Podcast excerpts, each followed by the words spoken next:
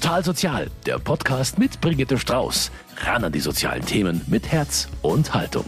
Vor einem Jahr hat Russland die Ukraine angegriffen. Mehr als eine Million Menschen sind seither nach Deutschland geflohen. Die Tatsache, dass der Krieg jetzt schon ein Jahr dauert, zeigt vielen von ihnen, dass sie möglicherweise nicht nur vorübergehend in der Fremde wohnen müssen. Ich habe mit Caritas-Mitarbeiterinnen und Mitarbeitern gesprochen und mit Geflüchteten, die mir erzählt haben, wie es sich in einer Leichtbauhalle lebt, warum manche Kinder zwei Schulen gleichzeitig besuchen und welche psychischen Belastungen die Menschen jetzt verarbeiten müssen. Um all diese Themen geht es heute bei Total Sozial. Mehr als eine Million Menschen sind aus der Ukraine nach Deutschland geflüchtet, auch nach München. Anton Martinov ist schon etwas länger hier. Er ist nach den ersten Angriffen 2014 geflohen. Jetzt ist er Teamleiter des Teams Ukraine in den Leichtbauhallen in München.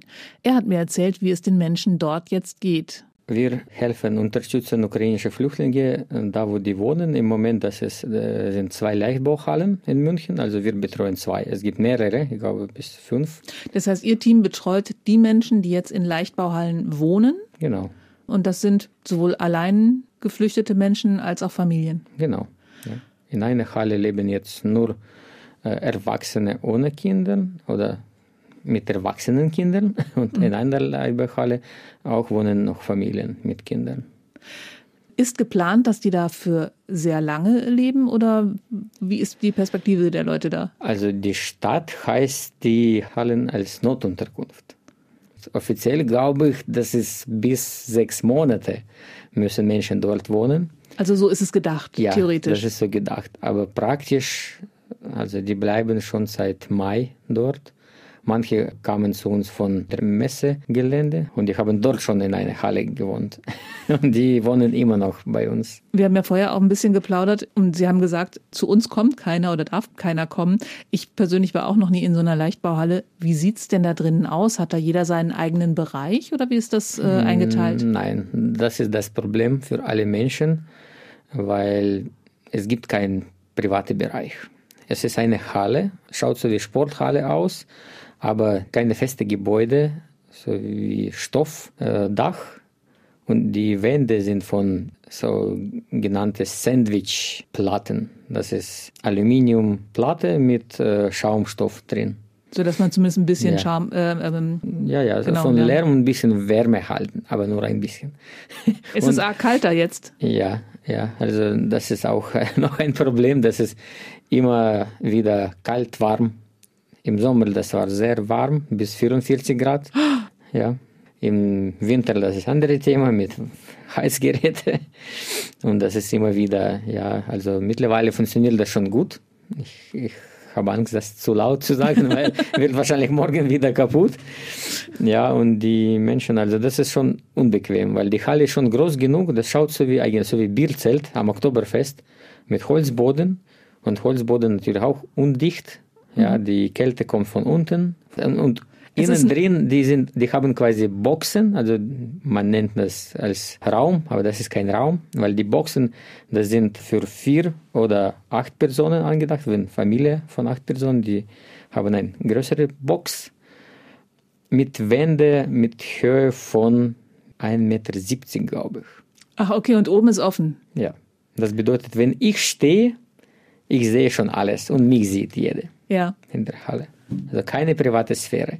Lärm, ja, man hört alles von einer Seite ab zur anderen. Also wenn sich jemand streitet oder wenn ein Kind weint, hört das die ganze Nicht Halle. Nur Streit, wenn man schläft. Wenn jemand schnarcht? Ja, man hört alles. Okay. Ähm, aber es ist ja eigentlich vorübergehend gedacht. Wie geht's denn den Menschen, die da jetzt seit mehr als sechs Monaten sind? Haben die sich damit abgefunden, dass sie jetzt den Rest ihrer Tage dort leben werden oder wie sieht's aus? Also die, die noch, sagen wir so, Kraft haben, weiterzukämpfen, die suchen natürlich Wohnung, die suchen nach Varianten, ja, wo kann man was Besseres finden manche einfach warten und haben die Hoffnung, dass die Stadt macht etwas Besseres. Aber ist es jetzt so, dass diese Leichtbauhallen voll sind? Unterschiedlich. Also eine Halle ist ziemlich voll, eine Halle ein bisschen kleinere, das bis zu 100 Personen gedacht und das ist ungefähr 80, 85 jetzt wohnen. Mhm. Das ändert sich ja ab und zu. Ja, klar. Und andere Halle ist jetzt nur halb voll. Das ist für 168 Personen gedacht und wir haben im Moment 120. Aber Ziel wäre es, dass diese Hallen komplett leer werden, weil die Menschen anderswo unterkommen? Das ist Wunsch von allen. Ob das Ziel, weiß das ich nicht, weil... Wäre ein schöner, gut, ein, ein, ein, frommer Wunsch. Ja, weil wir haben jetzt wieder neue Probleme in der Welt, ja, Erdbeben in der Türkei, Syrien und kann sein, dass morgen kommen noch ein paar Millionen mhm. Flüchtlinge. Also das Entsetzen ist nach wie vor groß, aber es gab auch unglaublich viele ehrenamtliche Helferinnen und Helfer. Wie sieht das denn jetzt aus? Jetzt äh, viel weniger, weil alle sind müde und ich glaube, kein Mensch kann so lange äh, helfen. Immer helfen, helfen, helfen, weil von Anfang an alle dachten, ja, das dauert vielleicht ein paar Wochen oder ein paar Monate. Wir können jetzt auch ja, viel helfen und dann ist es vorbei. Dann viele fahren wieder nach Hause aber das läuft immer noch, der Krieg nicht zu Ende und es gibt immer Ehrenamtliche, sag mal so Profi, berufliche Ehrenamtliche, die immer helfen. Also solche, die immer da sind, die zwar, also die Ehrenamtler sind, aber die es mit ja. so viel Zeit machen, dass es eigentlich ein Hauptjob ja, ja. ist. Ja, aber wie gesagt, wir haben so auch äh, ältere Menschen und die helfen immer, unabhängig davon, welche Flüchtlinge nach Deutschland kommen, die sind immer dabei. Mhm. Die sind einfach immer bereit zum Helfen. Die wissen wahrscheinlich auch inzwischen, was fehlt. Wo, wo kann man denn da helfen? Überall. Also wenn äh, gibt es eine Familie mit Kindern, mm, man kann natürlich mit Hausaufgabe helfen oder auch ein, einfach äh, mal mit Kindern was unternehmen. Einfach mitnehmen, auch mit Familie, mit Eltern und zeigen, wo gibt es Spielplätze. Weil Menschen sind verloren, ja, die sind fremd hier und sie wissen null. Mhm. Und trauen sich vielleicht auch gar nicht raus. Ja, das Land ist fremd. Genau, ich, ich, ich versuche auch mal, mich da rein zu versetzen, wenn ich gerade geflohen bin in ein fremdes Land, dann habe ich hier diesen kleine, diese kleine Leichtbauhalle, das ist mein sicherer Ort. Also das ist meine Zuflucht. Und sich dann genau. da wieder rauszutrauen, ist wahrscheinlich schwierig. Genau. Die Kinder wohnen da jetzt auch seit mehr als einem halben Jahr. Gehen die zur Schule oder ich habe gehört, es gibt auch sowas wie Fernunterricht, weil das ist ja auch die Frage der Perspektive. Möchte ich jetzt, dass mein Kind auf Deutsch unterrichtet wird? Bleibe ich in Deutschland oder gehe ich davon aus, dass ich in einem halben Jahr vielleicht wieder zurückgehen kann. Das ist ein wichtiges Thema für uns auch, äh, weil auch in diese Übergangsphasen, so wie Kinder, äh, die haben jetzt vierte Klasse, also Grundschule, dann die Kinder, die haben Abschluss in neunte Klasse oder zwölfte Klasse auch in der Ukraine, oder die, die studieren, auch, auch letzte Jahre. Und die wissen nicht, was sie sollen tun. Wir müssen immer wieder erklären, dass in Deutschland gibt Schulpflicht ja, dass sie müssen in deutsche Schule zu gehen. Achso, also alle Kinder, die bei Ihnen sind, müssen auch in eine deutsche Schule ja, gehen. Also es gibt keine Möglichkeit, Fernunterricht zu machen. Das wäre dann zusätzlich. Ja, mehrere Kinder, die machen beide Schule, also ukrainische Fernschule und deutsche. Manche wollten das nicht, die sagten, ja, mein Kind ist schon belastet, ich will, dass er nur ukrainische Schule und ukrainischen Abschluss bekommt. Aber wenn man unter 18 Jahre, man muss deutsche Schule besuchen. Ja, man braucht zehn Pflichtschuljahre. Genau. Ja, ja, und dann klären wir das mit der Familie. Was haben sie vor? Wollen sie hier bleiben? Wollen sie zurückgehen? Was planen sie überhaupt? Und ob das Sinn macht, also das äh, Kind überlasten mit mhm. zwei Schulen, weil das ist schon eine Überlastung. Ja, ja. Eine vor allem, wenn man eine Schule in Deutschland besucht, in der man die Sprache noch nicht versteht. Genau. Und das bayerische Schulsystem ist ja auch bekannt dafür, dass es nicht das leichteste ist. Dann haben die schon genug zu tun, glaube ich. Ja, und dann noch Schulaufgabe, auch Hausaufgabe und dann noch ukrainische Schule und dann von ukrainischer Schule Hausaufgabe. Ja, das belastet schon. Wie ist denn die Tendenz bei den meisten Eltern? Unterschiedlich. Das kommt darauf an, woher kommen die, von welchem Teil der Ukraine. Wenn die Menschen kommen aus Ostteil der Ukraine, dann die haben vor, hier zu bleiben weil die Städte sind zerstört und es gibt meistens keinen Platz, wohin zurückzugehen. Mhm. Ja, von, von Westteil, die, die hier einfach von, also einfach, sagen wir so, von Angst, dass etwas passieren kann, die meistens haben vor, zurückzugehen. Gehen viele zurück? Das war ja am Anfang, so nach sechs Wochen war ja mal so eine Tendenz, dass viele wieder zurückgegangen sind, weil sie gesagt haben, vielleicht kann ich ja doch da überleben in meiner Heimat. Von meiner Erfahrung sage ich nicht viele. Mhm. Wirklich nicht viele. Da waren manche, die zurückgekommen, dann doch wieder hier nach Deutschland gekommen, weil die haben verstanden, dass es dort schlecht, auch besonders jetzt im Winter, ja, weil dort ist kalt und Probleme mit Strom, weil alles immer wieder zerstört und es ist kalt und ja, lieber in Deutschland. Wie ist denn die Perspektive, dass die Leute in Wohnungen reinkommen? Kriegen Sie da was mit? Bewerben die sich? Also versuchen die wegzukommen? In München würde ich sagen, keine Perspektive. Wie immer, für alle Menschen, nicht für Flüchtlinge. Ja, die suchen alle, die haben alle Anspruch auf Sowon, also soziale Wohnung von der Stadt München und für, auf Münchner Modell. Aber wir, such, wir zeigen auch, wie man irgendwo anderes eine Wohnung sucht.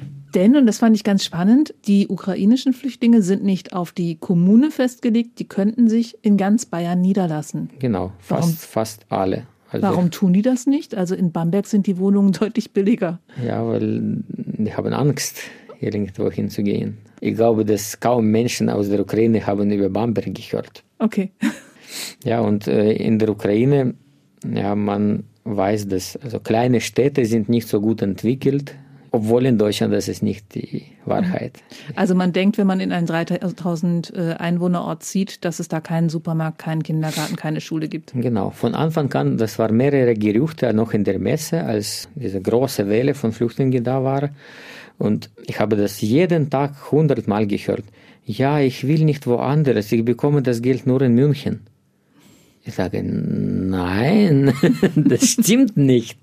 Wo hast du das gehört? Ja, meine Freunde haben das gesagt. Ah, da musste man dann wirklich auch mal für Aufklärung sorgen. Ja, also die Wohnung kostet nicht so viel Geld wie in München. Ja, es gibt nicht so viele Veranstaltungen, die auch kosten viel Geld. Und dort äh, wird das Leben auch gut. Was macht Ihnen denn momentan jeden Tag die Arbeit schwer? Wo würden Sie sich eine andere Art von Unterstützung wünschen? Äh Unsere Arbeit macht schwer, äh, keine Ende von den Leitbauhallen. Weil wir wünschen für alle unsere Klienten so mindestens eine normale Unterkunft, wo immer warm bleibt und im Sommer kühl, weil bis ja, es umgesetzt kühl, ist, ist Sommer. Ja, da wo Menschen bekommen also Privatsphäre. Ja, aber was macht es mit den Menschen? Menschen? Sind, ja, aber Menschen sind betroffen vom Krieg. Manche waren äh, unter Bomben ja, und die wollen hier ein bisschen Ruhe haben. Und in dem Zelt bekommen sie keine Ruhe, weil das ist immer laut. Mhm. Eine Halle, die wir betreuen, ist neben genau, also von einer Seite ist Autobahn, wirklich 100 Meter weit, 150 Autobahn. Von anderer Seite ist S-Bahn. Wow. Von zwei Seiten. Und das hört man alles immer. Antwort immer wieder Ohrstöpsel bekommt man seine Ruhe mit Ohrstöpsel nach dem Krieg. Wenn man kommt aus Kharkiv und war eine Woche, einen Monat im Keller und hat immer jeden Tag Bombardieren erlebt, geht das auch mit Ohrstöpsel. Das ja. macht Menschen verrückt. Und die, die kommen hier schon mit Problemen, ja, mit psychischen Problemen. Sie hatten noch so ein schönes Beispiel, ähm, dass die Stadt auch sehr viel Geld in die Hand nimmt, aber aufgrund der bürokratischen Vorgänge landet das Geld dann nicht so sinnvoll da, wo es landen sollte. Und zwar ging es um einen Spielplatz. Erzählen Sie mir die Geschichte doch noch einfach genau, mal. Genau, in einer Leichtbauhalle. Am Anfang war angedacht für Familien und von Anfang an, wir haben gesagt, das ist nicht gewünscht. Ja, das, weil in wir der möchten, Nähe, dass die Familien ja, wir in, wollen, dass in da Wohnungen kommen. keine Kinder, weil in der Nähe auch eine andere Unterkunft mit gefährlichen äh, Männern, sagen wir so. Also nicht alle, aber trotzdem mehrere. Mit Männern auf einem Haufen, was immer genau. eine Gefahr in sich birgt, sagen wir ja. so. Ja, ja, ja, genau. Und äh, Endeffekt hat die Stadt uns gehört und sagte, ja, wir verlegen alle Familien mit Kindern unter 18 Jahre. Und die haben das gemacht und am nächsten Tag, die haben einen Spielplatz gebaut in dieser Unterkunft, in der, in der Leitbauhalle. Weil dieser Spielplatz wahrscheinlich schon vor einem Jahr beantragt worden ist. Genau, vor sechs Monaten. Und die haben einen Spielplatz mit schöner Wiese, mit Fußballtoren und Schaukel und Sandkasten gebaut. Am nächsten Tag. Als das, alle Kinder weg waren. Ja. Da wird nicht miteinander geredet und es wird einfach weitergemacht. Und das genau. führt zu manchen kuriosen Situationen. Ja. Wenn Sie sich was wünschen dürften, was wäre das? Häuser für alle Flüchtlinge. Häuser oder zumindest eine normale Unterkunft und weniger Bürokratie. Okay. Weil also weniger Bürokratie, Wohnungen für alle und natürlich, dass der Krieg aufhört. Das wären die drei Wünsche, die Sie natürlich, auf ja, der Stelle. Krieg aufhört, ja, weil wirklich, wenn der Krieg aufhört, wenn Ukraine gewinnt, dann viele fahren selbstständig nach Hause. Ja. Da bin ich sicher, weil es gibt hier viel zu viele Frauen mit Kindern, die sind hier alleine und die Männer kämpfen für die Ukraine und die wollen zurück die wollen das Land wieder aufzubauen und, und die wollen sich wohlfühlen. Die wollen einfach leben. Ja, weil Ihr die Leben haben ein gutes Leben in der Ukraine gehabt. Viele von Flüchtlingen haben ein gutes Leben gehabt. Ich habe, ich glaube, das haben viele gehört, wie viele reiche Menschen hier gekommen sind mit schicken Autos und so weiter. Und ich glaube nicht, dass die hier bleiben wollen, mhm. weil hier bleibt man immer fremd. Genau, das sollte man vielleicht noch mal ganz laut sagen. Das sind keine Leute, die hierher kommen, weil Deutschland so super schön ist, sondern weil es in ihrer Heimat einfach gerade keine Möglichkeit gibt zu leben. Genau. Okay, ich sage vielen, vielen Dank für diese Einblicke. Gerne. Beim Psychosozialen Zentrum der Münchner Caritas arbeitet Viktoria Goldstjan. Die Psychologin ist selbst in den ersten Wochen des Krieges aus Kiew nach München geflohen. Jetzt kann sie ihren Landsleuten helfen, in der Muttersprache. Ich habe mich mit ihr getroffen und sie gefragt, wie es den Geflüchteten jetzt am Jahrestag denn geht. Der 24. Februar ist ein Trigger für alle ukrainischen Flüchtlinge. Nicht nur der Tag selbst, sondern der ganze Monat. Jetzt kommt hoch, was lange Zeit blockiert war, viele Ängste und andere Emotionen. Das Problem ist, dass das Leid andauert. Man kann psychische Probleme bearbeiten, wenn eine Situation beendet ist. Aber der Krieg ist noch da und er ist dauerhaft da. Es ist wie eine Wunde, die immer wieder aufgerissen wird und nicht heilen kann. Für die Kinder ist die Situation aus vielen Gründen schwer. Das Zuhause, die Freunde, alles, was sie kannten, ist nicht mehr da. Und viele von ihnen müssen mit einer sehr schweren Herausforderung umgehen, denn in Deutschland gibt es die Schulpflicht und sie gehen hier zur Schule. Aber viele nehmen zusätzlich noch am Fernunterricht in der Ukraine teil. Die Eltern möchten, dass sie die Zeit hier nicht verlieren. Deshalb sollen sie auch den ukrainischen Schulabschluss machen, damit sie später, nach dem Krieg in der Heimat erfolgreich arbeiten können. Es ist natürlich sehr schwer, an beiden Schulen zu lernen. Die Eltern sehen dieses Problem und erzählen, dass die Kinder aggressiver werden und depressiver. Aber sie denken eben darüber nach, dass sie wahrscheinlich zurückgehen, weil die Familie noch in der Ukraine lebt und natürlich auch die Väter. Die Trennung von den Ehemännern und Vätern bringt weitere psychische Belastungen mit sich. Da ist zum einen die Fernbeziehung über so viele Kilometer und zum anderen gibt es auch Familien, da ist der Vater im Krieg umgekommen. Und das ist natürlich noch schlimmer. Dass die Caritas eine muttersprachliche Psychologin einstellen konnte, ist ein großer Glücksfall in all diesem Unglück. Als ausgebildete Psychologin brauche ich natürlich nicht dieselben Erfahrungen wie die Geflüchteten, um gute Hilfe anbieten zu können. Aber ich habe das alles selbst auch erlebt und verstehe deshalb, was die Leute fühlen, wie es sich anfühlt, etwas zu verlieren, wie sich Trauer anfühlt, wie es ist, wenn dein Leben kaputt geht, wenn man ganz neu anfangen muss, wenn man sein Zuhause verlassen muss, obwohl man nichts Schlimmes gemacht hat, wenn die eigene Berufserfahrung nichts mehr gilt. Aber ich bin auch ein Beispiel dafür, dass man es schaffen kann, hier anzukommen. Viktoria Goldstjan war das. Sie ist Psychologin beim Psychosozialen Dienst der Caritas in München.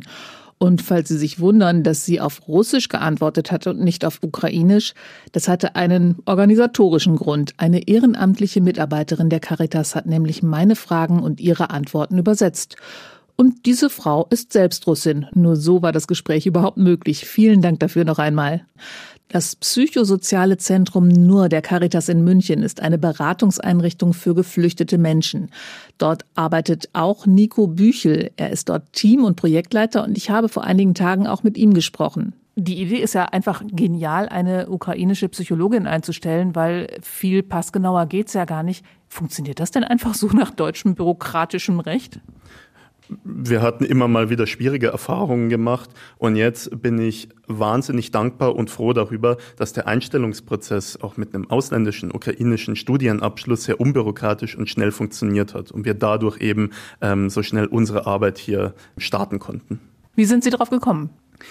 Wir haben in den Jahren unserer Arbeit die Erfahrung gemacht, dass es sehr wichtig ist, auch Menschen einzustellen, die eigene Erfahrungen von Migration und Flucht ähm, hinter sich haben und das überlebt haben. Und äh, wir konnten auf einer Messe die Frau Galstian kennenlernen und haben uns sehr gefreut, dass äh, wir unbürokratisch und schnell sie einstellen konnten mit ihren Erfahrungen und Kompetenzen. Welche Angebote haben Sie denn jetzt entwickelt für die Geflüchteten? Wir machen psychologische Einzelberatungen, wo es um die eigenen emotionalen und auch dramatischen Geschichten geht. Wir machen immer mehr Gruppenangebote, um nämlich kreative und körperorientierte und thematische Sachen anzubieten. Und was auch sehr wichtig ist, wir arbeiten auch aufsuchend. Also wir gehen auch in Unterkünfte und in Orte, wo geflüchtete ukrainische Menschen zusammenkommen. Haben Sie denn mitbekommen, dass sich die Themen, mit denen sich die Menschen beschäftigen, in den letzten Monaten verändert haben? Also die größte Änderung ist wirklich so, dass am Anfang sehr lebenspraktische Themen im Vordergrund gestanden sind, auch wenn wir den Eindruck hatten, wir wollen psychologische Angebote machen. Das war nicht das Thema. Es ging immer mehr so in die Richtung auch über das Gefühl von Schmerz, von Heimatverlust und vom Heimweh auch zu sprechen, also mehr psychologische Themen. Und äh, ich habe auch das Gefühl, je näher dieses äh, schreckliche Jubiläum, meine Kollegin hat es ganz wunderbar Jubiläumssyndrom genannt, je näher das kommt, desto mehr äh, kommt eben auch psychische und schmerzhafte Themen eben auch hoch, die besprochen werden. Die Kollegin hat es gerade schon mal so schön gesagt, dass so auch dieses Gefühl jetzt plötzlich aufkommt, das, was ich bisher war, das ist, das zählt jetzt alles hier nichts mehr. Wie, wie begegnen Sie dem? Unsere Erfahrungen aus psychologischer Sicht ist der zentrale Faktor, um auch wieder auch nach Flucht, Vertreibung, nach Heimatverlust, ähm, um auch wieder in der Zukunft blicken zu können, ist eine stabile aktuelle Situation und vor allem eine stabile Beziehung wir als Menschen sind beziehungsorientierte soziale Wesen und benötigen eine Art von, ich fühle mich okay mit anderen Leuten. Und diese Angebote können wir hier professionell machen. Diese Angebote machen auch Ehrenamtliche, machen Familie irgendwie ganz viel. Und mit was wir konkret arbeiten, sind natürlich das gemeinsam zu besprechen, in der Beziehung bleiben und eben auch Schritt für Schritt jeden Tag, jede Woche, jeden Monat neue Perspektiven aufzubauen und auch neue konkrete Unterstützung, wie beispielsweise ähm, arbeitsorientiert, ausbildungsorientiert oder auch bezüglich der schulischen Situation der Kinder äh, Angebote zu machen. Genau. Können Sie da mal ein Beispiel rausgreifen, was, was Sie jetzt so in, aktuell entwickelt haben, ein Angebot, was sich aus der Situation ergeben hat? Was ich beispielsweise, also wirklich eine großartige Idee fand, wir entwickeln unsere Ideen wirklich konkret nach dem Bedarf. Und ähm, Zwei Kolleginnen sind draufgekommen, wir arbeiten sehr viel mit äh, ukrainischen Jugendlichen zusammen, die auch ähm, wahnsinnig unter der Situation leiden und haben ziemlich spontan ein Konzept zum Selbstwert- und Selbstsicherheitstraining für ukrainische Jugendliche entwickelt. Was macht man da? Man lernt mehr oder weniger mit den eigenen Unsicherheiten, auch ähm, mit den eigenen Ängsten, auch in einer Gruppe solidarisch gemeinsam umzugehen und eben auch äh, mehr Durchsetzungsfähigkeit, mehr auch die eigenen Gefühle und eigenen Positionen vertreten zu können, um selber gesünder mit sich umgehen zu können. Die Caritas hat also sehr spontan auf immer neue Situationen reagiert. Wie ist denn jetzt der Plan? Machen Sie alles weiter oder wie reagieren Sie auf die sich dann vielleicht doch hoffentlich irgendwann mal ändernde Situation?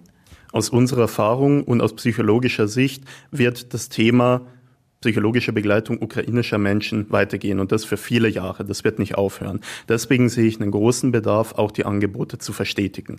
Wir haben viele tolle Kollegen und Kolleginnen einstellen können.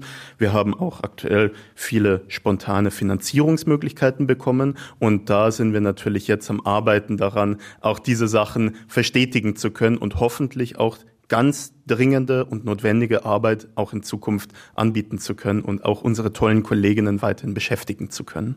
Was würden Sie sich wünschen? Was, was fehlt Ihnen noch ganz, ganz, ganz dringend? Also Wünsche, ich würde es in Schlagworten sagen, gute psychosoziale Versorgung für alle Menschen, die Schutz suchen, eine Verstetigung von Hilfen auch für ukrainische Menschen und für Geflüchtete, die einen Bedarf haben und Was noch fehlt oder was wieder fehlt möglicherweise, ist doch ein gesamtgesellschaftliches Gefühl von Solidarität, von Unterstützung eben von Menschen, die unfassbares Leid erleben, überleben und weiterhin damit umgehen müssen. Brechen Ihnen gerade so ein bisschen die Ehrenamtlichen weg? Ja. Wie, wie könnten Ehrenamtliche hier bei Ihnen unterstützen? Bei uns haben jetzt äh, mehrere Ehrenamtliche ganz viel als äh, Sprachmittlerinnen gearbeitet.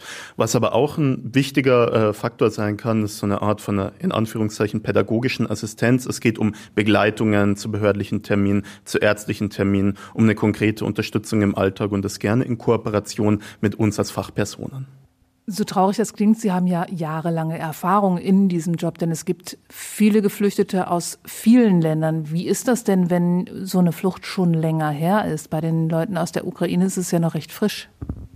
Im Allgemeinen haben wir die Erfahrung, dass äh, der Punkt, wo auch die eigene Lebenssituation stabilisiert ist mit einem Aufenthaltstitel, mit einer eigenen Wohnung, vielleicht auch einem Ausbildungs- oder Schulplatz, dann also eine große Sicherheit bietet und dann auch der Raum auch zu den Erinnerungen einfach wieder hochkommt.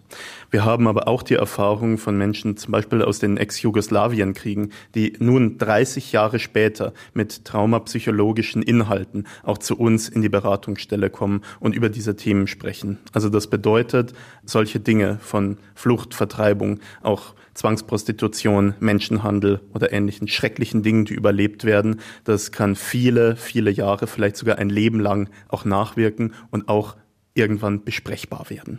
Ist es denn auch so, dass die anderen Gruppen jetzt quasi sich an ihre eigenen Fluchtgeschichten oder dass da irgendwas wieder hochkommt angesichts der Bilder? Ist es total. Wir haben, was ich sehr beeindruckend fand, im März, April von ganz vielen, zum Beispiel afghanischen Geflüchteten, eine wahnsinnige Solidarität gehört mit den Worten, wir wissen, wie sich Krieg anfühlt und das wünschen wir niemandem. Ich habe ganz viele Berichte noch aus unserer Eltern- oder Großelterngeneration gehört, Menschen, die Jahrzehnte nach den Erfahrungen von Krieg äh, sich jetzt befinden, wo Inhalte, die tief vergraben waren, die aus guten Gründen tief vergraben waren, wieder hochgekommen sind. Schreckliche Bilder, schreckliche Erinnerungen, viel Unruhe und viel ja, traumapsychologische Inhalte. Das heißt, man kann davon ausgehen, dass die Hilfe für die ukrainischen Flüchtlinge auch noch ganz, ganz, ganz lange notwendig ist. Genau richtig. Ich denke, die Themen von Flucht, Vertreibung und Heimatverlust sind etwas, was ein ganzes Leben lang nachwirken kann. Nicht bei allen Menschen, aber das kann der Fall sein. Und deswegen denke ich, brauchen wir eine Verstetigung und eine kontinuierliche weitere Arbeit mit psychotherapeutischer Qualifikation. Ein Jahr Krieg in der Ukraine, das war unser Thema heute bei Total Sozial. Ich bedanke mich noch einmal bei meinen Gästen Anton Martinov, Viktoria Goldstian und Nico Büchel für die Einblicke in das Leben von Geflüchteten. Ich verabschiede mich für heute. Machen Sie es gut. Bis zum nächsten Mal. Ihre Brigitte Strauß. Total Sozial, ein Podcast vom katholischen Medienhaus St. Michaelsbund, produziert vom Münchner Kirchenradio.